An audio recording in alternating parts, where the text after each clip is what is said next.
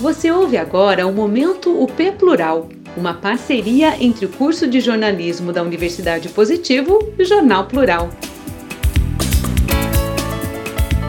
Curitiba não aplicou doses vencidas de lote da AstraZeneca.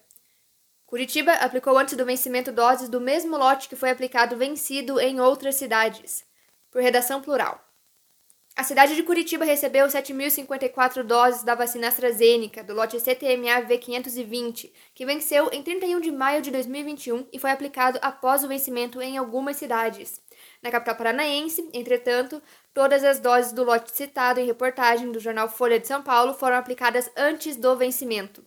De acordo com informações da Prefeitura de Curitiba, o município recebeu duas remessas, em 26 de março, 6.340 doses e 16 de abril, 620 doses.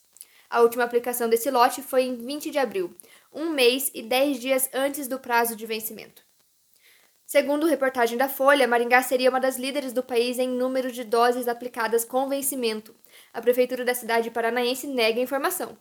O que há, segundo o executivo municipal, é um erro de base de dados. De acordo com a prefeitura, o lançamento Conect SUS é diferente do dia da aplicação da dose. Isso porque no começo da vacinação a transferência de dados demorava a chegar no Ministério da Saúde, levando até dois meses. Portanto, os lotes elencados são do início da vacinação e foram aplicados antes da data do vencimento. Em conclusão, não houve vacinação de doses vencidas em Maringá, e sim um erro no sistema do SUS. Essa locução foi realizada por Sabrina Cardoso, aluna do quinto período de jornalismo da Universidade Positivo.